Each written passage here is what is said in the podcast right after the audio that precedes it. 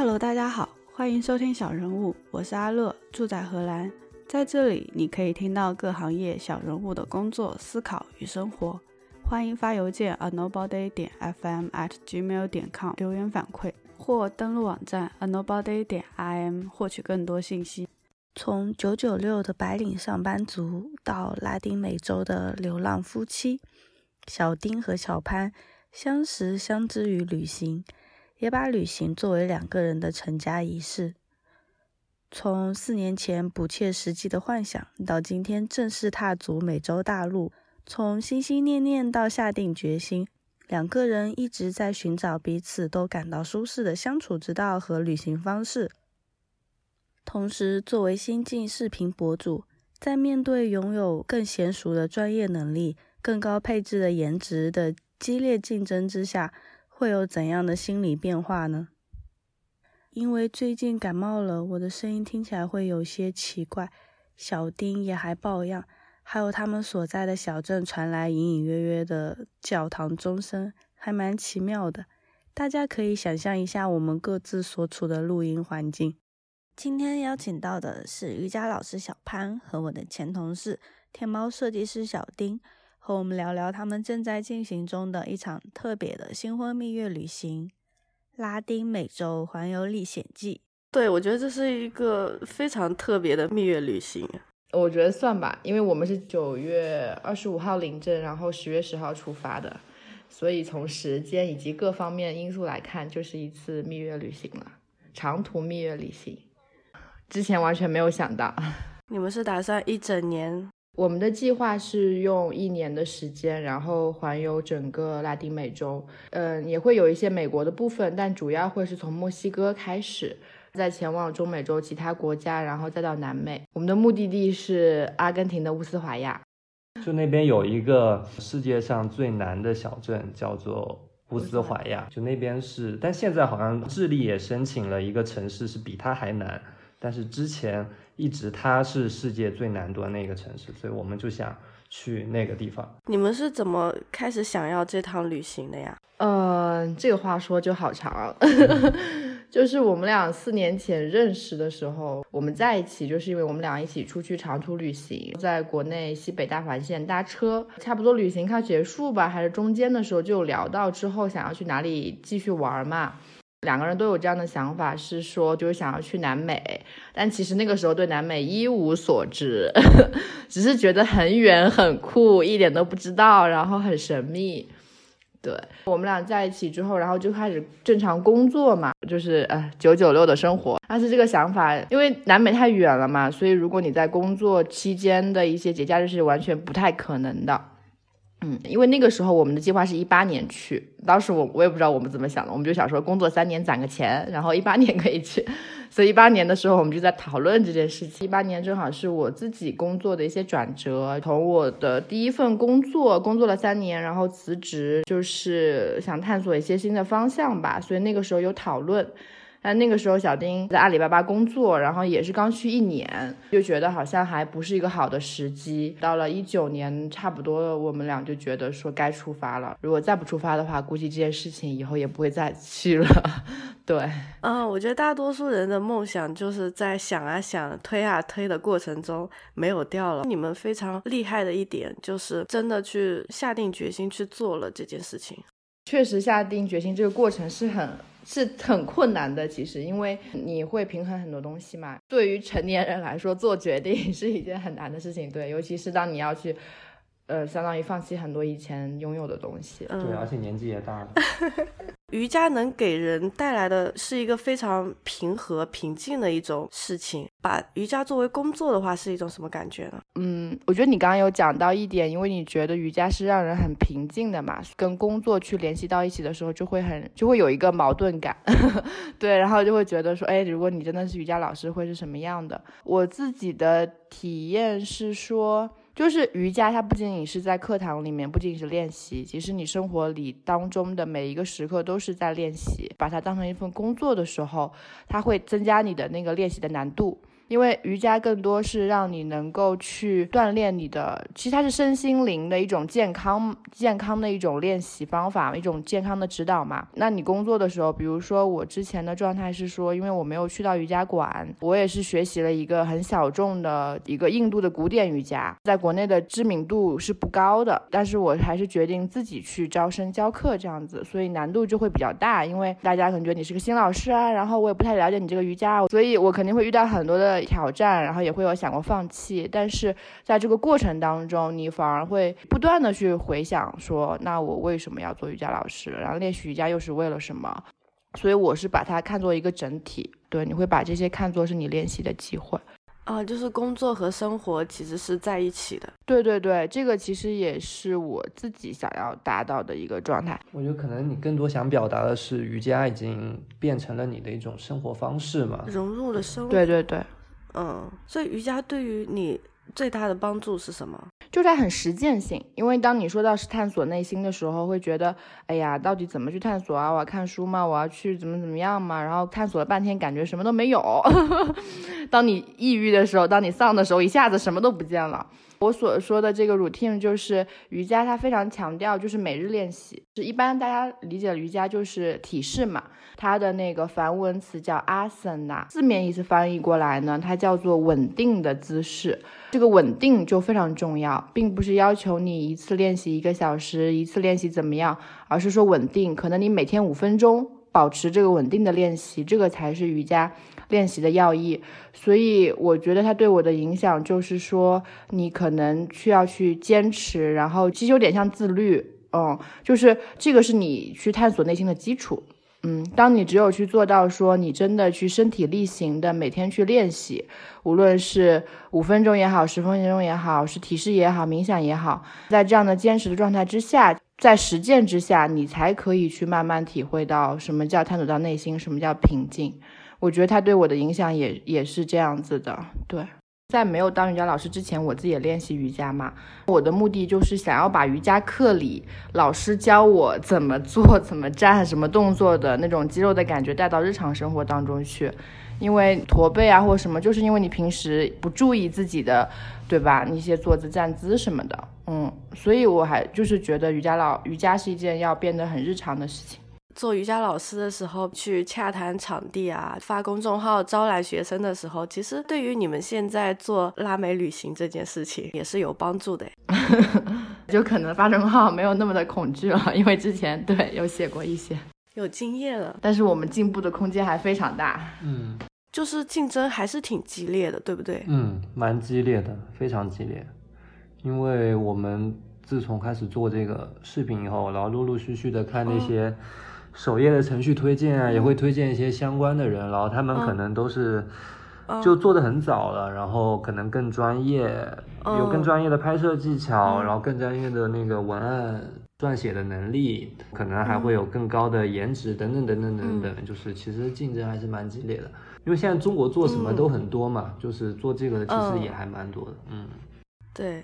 所以我觉得很大程度上也是跟做瑜伽一样，要去坚持这件事情，对吧？嗯，对，就是我们发现，其实就是小丁的体会会更多，但是我自己的感觉是说，这个积累很重要。尤其我们没做之前，其实我们的朋友就有说，你们一定要，一定要，比如说定时的更新，然后你一定要积累到一定的量，嗯，这样你才可能可能。某一天 会有一个比较，就是就我觉得也挺 fair 的，因为对于受众来说，他现在可以看东西真太多了。如果我不能从你这边获得稳定的一些灵感也好，一些分享也好，一些有趣的东西也好，那确实他就流失了。但是我觉得也不能生活在数字里，我不知道你的感觉是什么样的，因为做了内容之后，你就会发现。哎呀，就好就就会可能刚开始的阶段吧，就会比较容易去看那些数字。对，我会。然后这个时候就会不断的告诉自己要回到自己的内心，这件事情的初衷是什么。但是另一方面，你又又要去要求自己，你肯定是要做出更好的东西出来嘛，不能降低对于就是内容的一个质量的要求。对，我觉得你们的内容是非常好，非常真诚，我每一集都有看来。因为我平常关注的比较少，然后看到就会觉得很有意思，就是跟当地 local 的去交流啊、灵感啊这种东西，我这部分其实是你们日常还挺有勇气去做的事情哎。嗯，你有什么想说的？哦，没有，我我想我我 不是我想我想说你那个发现那个点很对啊，就是这个。你要吹捧自己吗？不是，就是这个呢，这个就是我之前打算做这个这个内容的时候有想过我们的那个竞争壁垒是啥。其实也可以说是吸引点是啥，就是，呃，因为拉丁美洲的国家，就像你刚刚说，其实很少人会去关注嘛，对吧？因为大部分人其实，呃，都没有来过这个地方，因为这个地方其实它是离中国最遥远的地方。就是有一个说法，就是说，如果你在中国这边打一个洞，然后通到地球的另一端，然后那边可能就是拉丁美洲。就这边因为离中国真的太遥远，然后很神秘，大家都不了解它，所以如果说我们来到这个地方。做这些内容的话，可能就会就很多人可能就会好奇吧，我会这么觉得，因为这个的稀缺性，做这个的人应该也不会太多，所以我觉得还是有吸引力的。我觉得，对，并且我们自己也不喜欢那种就是走马观花式的旅游，我们更想就是能认识当地的朋友嘛，然后能了解他们的生活状态是什么样的。去跟他们一起生活，跟他们一起玩，我觉得这个会比那个普通的游览会更有意思，更有深度。说明你们的视频很好的传达了这些。嗯，谢谢。其实我刚刚听你说这些还挺开心的，因为就是我们两个人，包括以前去旅行，然后包括现在旅行，因为我们的旅行方式都会比较的。不一样，日对比较的不一样。嗯，我记得我们去那个什么，就是拉萨或者西藏的时候，就就真的不是对那些景点很很感冒，更多的是想要去了解本地的一些生活，包括自己真的在这边生活。嗯，我昨天也在想这个问题，就是尤其当你长途旅行，你会去无数个国家，对吧？你会眼花缭乱，其实每个地方可能都有不一样的景色，不一样的好吃的，你很容易去陷入到那种。不断的去追寻啊，有没有什么这个新的，有没有那个新的，然后有没有这个没有见过的没有见过。但是我们更喜欢的状态，而是说，其实你还是围绕你自己。比如说小丁他喜欢音乐，那我们在这边就去了很多的 live house。我们这个周末也会去那个莫雷利亚，然后我们也会去看很多艺术节，对吧？跟他我们都感兴趣艺术文化这些。练习瑜伽的话，那我们在这里也探访了很多的瑜伽馆、禅修中心。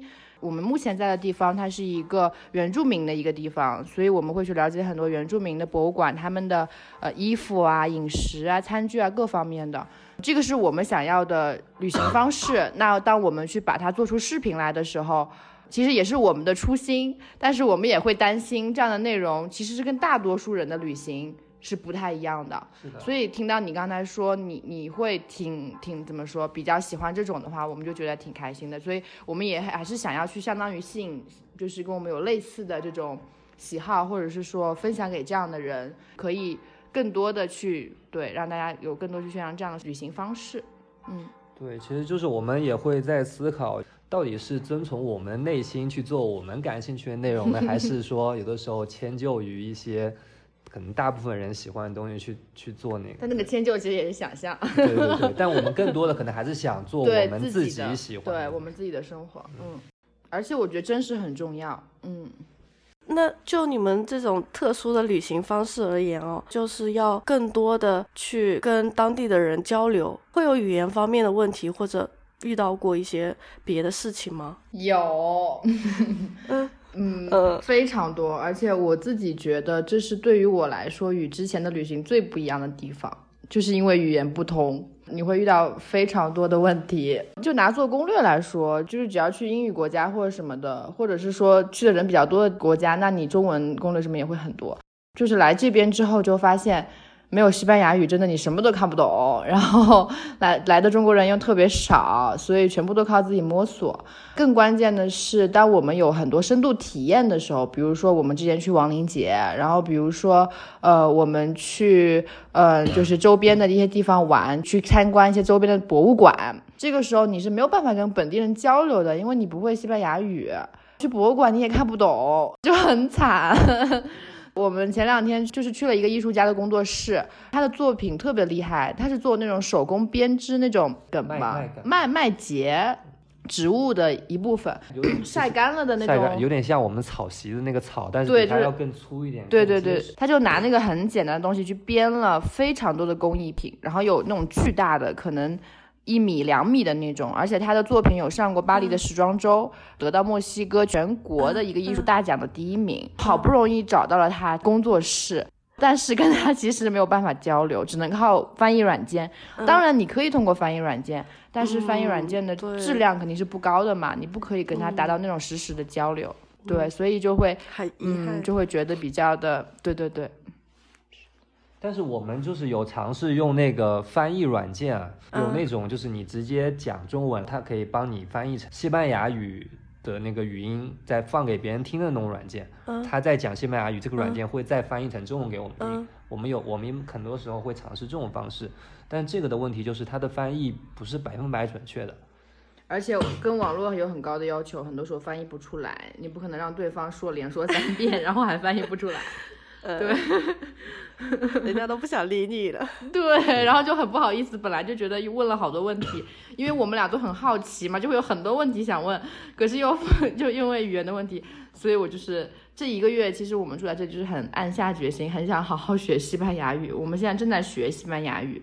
是每天去上课还是怎么样？我们现在是每周一、三、五上课，然后每节课两个小时，对，然后还有大量的作业、大量的单词要背。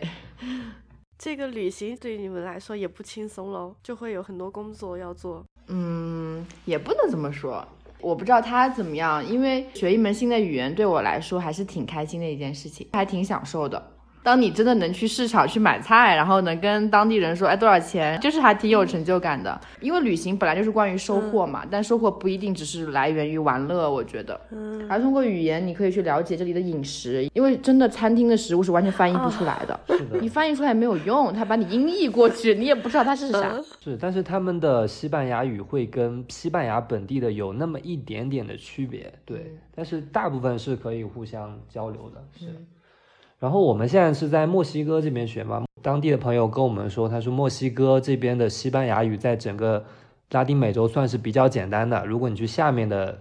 别的国家，他们可能一是讲的语速会更快，然后一些口音啊各口音或者种各种都会对会让这个学习更复杂。对，反正我们还蛮想学好的，对，嗯因为西班牙语在那个世界上的使用人数其实还是很多仅次，于中文。对，仅次于中文，，对因为整个就是拉丁美洲都是出来之后，就是这种见闻都都很有意思哦。是的，是的，而且会打开你的心，让你想学更多的东西。还要去上课，一周会出一个视频，像这样你们一期视频安排是怎么样？现在现在好像没有一周出一期啊，现在一周多才出一期。还没出来前，那时候的想法是，一周能出几个视频。那时候想的是一周最好出三个。然后出来以后，因为你知道，在路上我们又要出去玩，还要学西语，而且我们现在有的时候还生病了，等等等等，就是会有各种琐碎的事情把你的时间都给占用掉，所以我们做视频的时间本身就是非常的碎片化的，现在就变成了一周才能做出一个视频来。然后还因为网络发不出去，对，就是这边我们的网络又特别差，就不知道是不是因为本身这个墨西哥这边的网就是没有中国的那么快的原因，也可能是因为我们用的是一些中国的网站，外国上传中国网站可能网速也没那么好，所以我们的视频经常传不上去。我们现在传视频都要跑到外面的咖啡厅去传，还得选择一个靠几率选择一个好快网速的咖啡厅，很多网咖啡厅网速也很慢，是的，而且我们有的时候去咖啡厅的时候，这咖啡厅可能今天突然又放假了，然后我四点半就关门了。对我们还还没传完，传到一半我们就得走人了，所以就各种这种原因导致我们现在可能一周多才能传做出一个视频来，并且我们现在因为其实是常待一个小镇，主要就是过一些很日常琐碎的事情，所以最近，嗯，其实也是素材呀。对也算素材，但是就是。对，最近也在想了，也在想下一个视频要做什么，只是最近可能有点，有点 没有那么积极，嗯，但还是会去做的。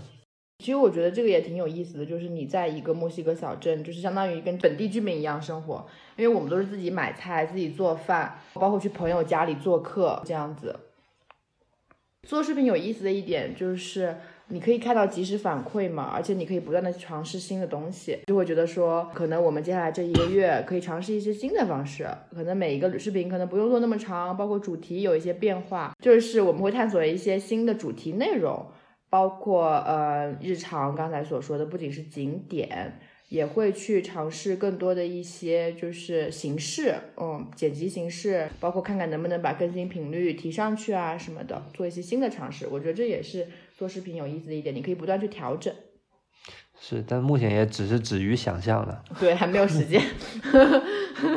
素材有很多，其实。而且像小潘这样练过瑜伽、实践能力很强，肯定会把想法付诸于现实的。嗯，我们是必须要，必须要，必须要，必须要，必须要，必须要。嗯，就是也很需要支持。对对对，对 也很重要。对，就是一个正向的反馈。哎，看你们的那个，嗯，文章啊，还有视频啊，我觉得墨西哥是一个很多姿多彩的国家。非常多姿多彩，就是就这边的文化艺术氛围特别的浓。就你没法想象，我们我们现在住在一个那种三四线、十八线吧？对，十八线，十八线。对，在中国，你那个那个这个这个大小都可以算一个十八线的一个一个小城市。你可以想象，就每天或者是每周，它都会有街头表演，或者是各种市集，都会有不同的音乐人来到这个地方去做音乐演出。就文化氛围对，转角你就会遇到很多的展览空间。就是我们有的时候瞎逛，就会看到展览开幕，然后有从墨西哥城，就是墨西哥的首都的一些年轻的艺术家，然后他们就会过来办展览。在这边的这种艺术空间很多很多。本身墨西哥其实也是，它是三千多年历史嘛，虽然没有中国那么长，但是它整个的地域是很广的，所以它这边的文化非常的丰富。而且我会觉得，就这边人可能跟我们中国不太一样。一是他们不会那么拼命的工作，他们会更注重生活；第二个是他们会不像我们这么内敛，他们会更热情、更奔放一点。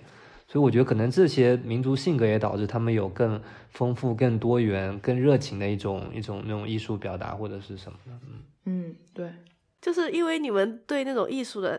探求让你们必须要迫使自己跟别人去交流，对吧？就是我有的时候会遇到外国人或者觉得感兴趣的东西，我害怕去跟他们交流，但是你们就做到了耶。我觉得有两点，第一点我不知道用内敛好就是适不适合，就是我们俩确实好奇心很强，而且很有跟人沟通的欲望，非常想了解去本地人，很好奇他们的生活。就是小丁真的是一个好奇心很强的人，真的有的时候在路上走着走着就不见了，然后就去看这个看那个。另一方面，我觉得真。那也是像他刚才说的，被本地人影响。我们在这里无数次被人要求跟我们合照。因为他们估计没有看过，就是很多 亚洲人在这里，包括我刚才说的很多那种艺术展什么的，它都不像国那种会收门票啊，然后就是感觉在一个很严肃的建筑里面，它就是在你街角的一个咖啡店或者一个餐馆，它门口会有个空间，它本身就是很开放的，它的环境氛围也会让你去，我就说一方面是我们自身的一个可能是说特性，然后另一方面就是对本另一方面也是这个环境会让我们更加打开更多。哦，但理想状态我。我的理想状态是可以再多玩几年，一年不够。啊，所以如果多玩几年的话，你你们下一个目的地想去哪里？不是，我现在想的就是拉丁美洲、北美、南美啊，就争取多玩几年吧，因为感觉一年有点太短了。但我们的期望肯定也是希望能找到一个在路上那种好的、比较可持续性的一个一个生活方式。就像我们我们我们要讲讲一下昨天认识的那个朋友。它不算可持续吗？也算吧，一种新的生活状态吧。嗯，有还蛮有意思，就是这个省份的首都叫莫德利亚，在莫德利亚大概二十分钟车程的地方，它有个房车营地，然后那边有个中国人，他是应该是跟一个美国人或者是外国人结婚，然后有三个孩子。然后他们一七年的时候出发开房车，也是从加利福尼亚出发，然后一直玩墨西哥，一路玩下来的。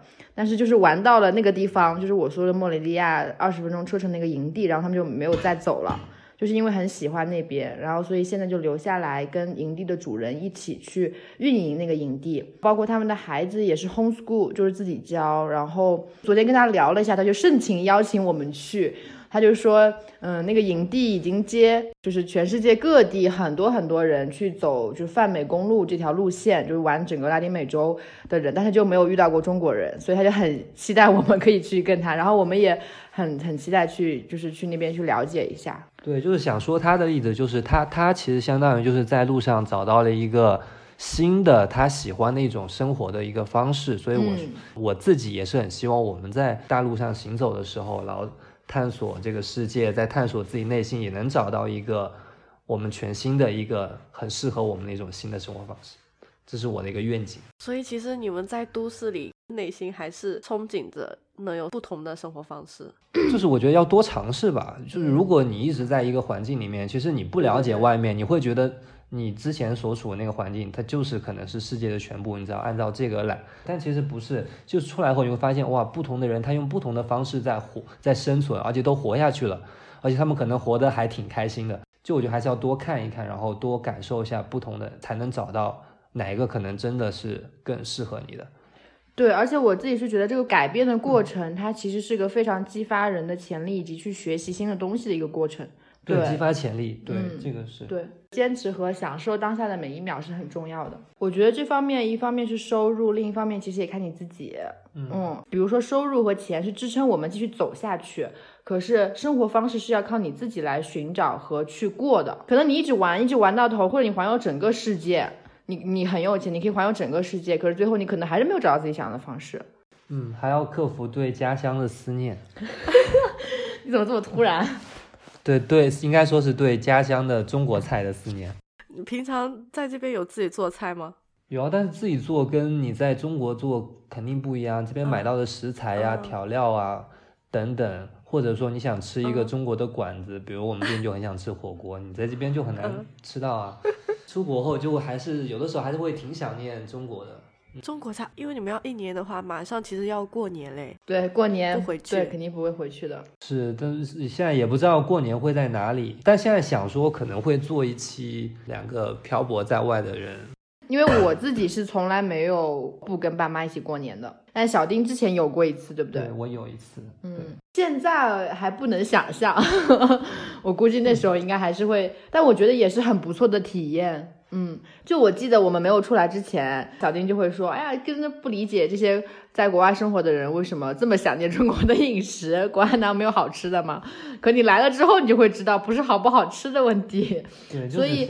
我觉得这也是旅旅行帮助我们去增加这种理解，就是当你没有体验过的时候，你真没有办法想象。虽然你去，你刚才也说嘛，觉得想要更多的体验，其实有了更多的体验，你就能有更多的理解，你就可以建立更多的同情心。其实你这个人也会变得更更包容、更开放、同理心同理心对。嗯所以一方面又很。